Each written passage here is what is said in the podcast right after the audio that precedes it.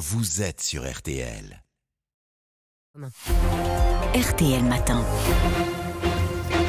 7h44, excellente journée à vous tous qui écoutez RTL. Amandine Bégaud, vous recevez donc ce matin Benoît Bazin, le directeur général de Saint-Gobain. Benoît Bazin, un rappel déjà peut-être pour nos auditeurs. Saint-Gobain, c'est l'un des leaders mondiaux de la construction, l'un des fleurons de l'industrie française. 166 000 salariés euh, présents dans 76 pays.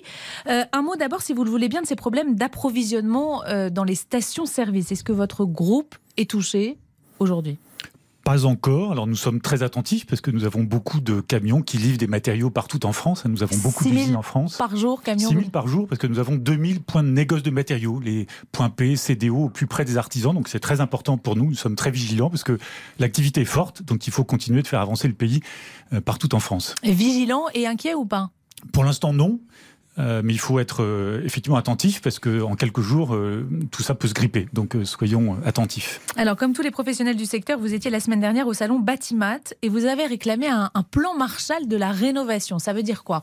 Que le dispositif d'aide mis en place par le gouvernement, ma prime rénov, ne fonctionne pas? Le dispositif de la prime rénov fonctionne, mais on n'est pas du tout dans les bons ordres de grandeur il faut multiplier par 4 ou 5, je pense, les efforts de la prime rénov. On dépense 2 milliards et demi sur la prime rénov. Le bouclier tarifaire, qui finalement, c'est un pansement sur la dépense énergétique, c'est 45 milliards. La meilleure énergie, c'est celle qu'on ne dépense pas. Il y a aujourd'hui en France 5 millions de passoires énergétiques. Mmh. Il faut cibler ma prime rénov sur ces actions-là pour qu'en 10 ans, il n'y ait plus de passoires en France. C'est bon pour la facture énergétique et le pouvoir d'achat de nos citoyens. Donc moi, je demande qu'on ait une action beaucoup plus forte c'est pas assez ambitieux ce que veut faire le gouvernement? Non, c'est pas assez ambitieux. On nous parle de sobriété énergétique, c'est bien, c'est un premier pied. D'offres énergétiques nucléaires, renouvelables, c'est bien, mais ça c'est dans 10 ou 15 ans qu'on en verra les effets. Aujourd'hui, les dépenses de l'énergie en France, c'est 45% dans le bâtiment public ou privé. Mmh. Si on baissait de 10% ces dépenses, c'est à peu près d'ailleurs 7 tranches nucléaires qu'on évite. Et ça, c'est le besoin des Français aujourd'hui. Donc baissons l'énergie dépensée dans les bâtiments publics et privés, ce sera bon pour les particuliers, ce sera bon pour les hôpitaux, les crèches, les écoles, et c'est ça sur lequel il faut beaucoup plus d'efforts à toute vitesse. Pour qu'on soit très concret pour euh, nos, auditeurs, euh, vous dites installer une pompe à chaleur euh, bah, dans un logement qui, n'est pas qui n'est pas adapté, qui n'a pas été rénové, ça ne sert à rien. Bah, il faut, quand on regarde l'efficacité énergétique d'un bâtiment, penser au bâti, c'est-à-dire les murs, les combles, le sol, les fenêtres. C'est comme ça que vous isolez l'enveloppe du bâtiment. Après, si vous avez une bonne enveloppe, vous pouvez mettre un équipement plus moderne. Mais une pompe à chaleur dans un bâtiment mal isolé, c'est comme rouler fenêtre ouverte avec la climatisation à fond. Vous allez avoir des dépenses d'électricité pour la pompe à chaleur et vous ne serez pas bien isolé. Donc on jette l'argent par les fenêtres, en fait, on jette l'énergie par les fenêtres. Oui, et donc aujourd'hui, c'est 70% des gestes de ma prime rénov qui sont sur la pompe à chaleur. Il faut rééquilibrer sur le bâti pour d'abord une enveloppe bien isolée et ensuite des équipements du type pompe à chaleur. Mais n'oublions surtout pas ça, sinon on va avoir des difficultés. Quand il fera 0 ou 5 degrés, il fera 8 ou 9 degrés dans votre logement. Donc il faut absolument isoler les murs, les fenêtres, le sol et le plafond. Le gouvernement n'aurait pas dû faire ce bouclier tarifaire? Non, c'est important parce qu'il y a des personnes qui ont absolument besoin de ça. Je pense qu'on pourrait mieux le cibler. Mm. Moi, je peux payer ma facture d'électricité même si elle était doublée. Donc il faut, à mon avis, économiser sur le bouclier tarifaire pour les personnes qui peuvent payer l'énergie plus et chère. Et mettre cet argent-là. Et puis mettre cet argent-là sur ma prime rénov, sur véritablement les passoires énergétiques. Et, là, euh, avoir un reste à charge beaucoup plus faible. On peut diviser par 5 ou 6 la facture énergétique d'un bâtiment bien isolé. C'est ça qu'il faut cibler à toute vitesse. Donc diviser par 5 ou 6 aussi pour les ménages français, à condition d'être dans un bâtiment euh, rénové. Euh, dans cette histoire de ma prime rénov, vous êtes quand même un peu jugé parti, si vous pouvez me permettre. C'est-à-dire que plus il y a d'aide, plus votre secteur, votre groupe a de travail. Oui, mais parce qu'on apporte une réponse satisfaisante à l'efficacité énergétique pour les particuliers, le pouvoir d'achat. Euh, on dépense des fortunes mmh. aujourd'hui dans sa facture d'électricité, malgré le bouclier tarifaire. Et deuxièmement, la planète. Hein, on voit que 40% des émissions de gaz à effet de serre, ce sont les émissions du bâtiment.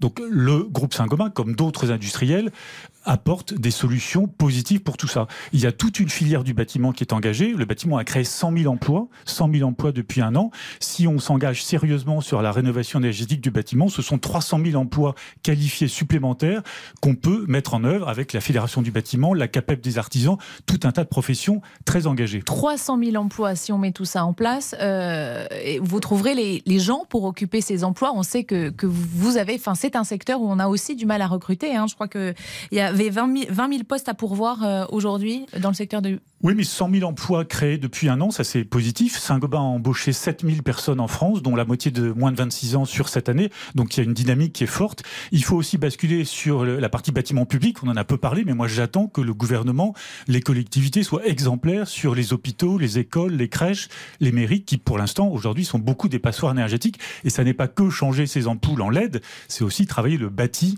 euh, de mais ces ça, ce sont des investissements colossaux si on s'attaque aux écoles, aux hôpitaux. Euh. Mais alors précisément, il faut passer dans une logique d'investissement. Il faut raisonner au-delà de sa mandature de 3 ou de 5 ans. Il faut raisonner à 10 ans et à ce moment-là, avancer. Il y a un plan d'efficacité. Il manque d'ambition aujourd'hui, ce gouvernement. Quand je vous entends, c'est ce que Mais je quand, comprends. quand on lit dans les journaux que l'Université de Strasbourg va fermer ses portes le 1er décembre parce qu'elle ne paye pas sa facture et qu'à Strasbourg, les étudiants campent, Mmh dans la capitale de l'Europe, moi j'ai plus d'ambition pour les jeunes d'aujourd'hui que de les faire camper et de ne pas pouvoir aller à l'université. Il faut avoir de l'audace, de l'ambition, ne pas laisser à nos jeunes un climat détérioré, une dette importante et en plus de ça des bâtiments de mauvaise qualité.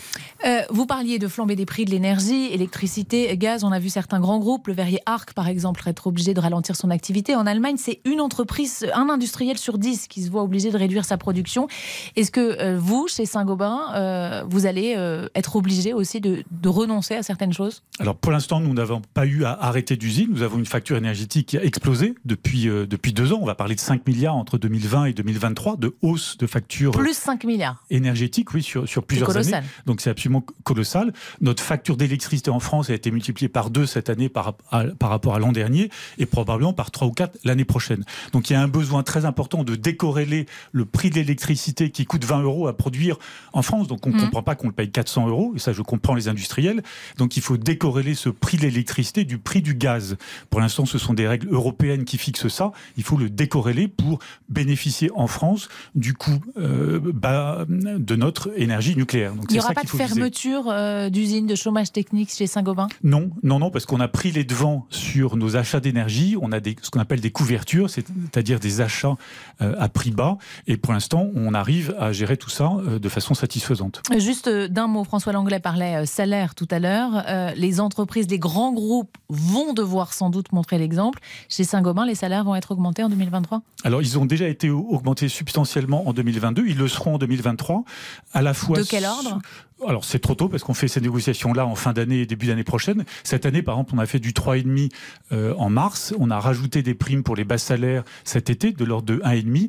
Et puis il y a aussi des parts variables, donc des euh, bonus liés, des primes aux résultats très bons de Saint-Gobain qui ont été euh, distribués. Mais je crois qu'au-delà Mais des vous salaires, appelez les, les chefs d'entreprise aujourd'hui à augmenter les salaires des, des Français? Bah, il faut augmenter les salaires parce qu'il y a une inflation. Donc ça, on le fait. Et puis il faut aussi se dire qu'il n'y a pas que les salaires dans l'attractivité d'une entreprise. Il y a la formation, il y a le développement de carrière. Et c'est ça comme, comme ça qu'on arrive à attirer des talents.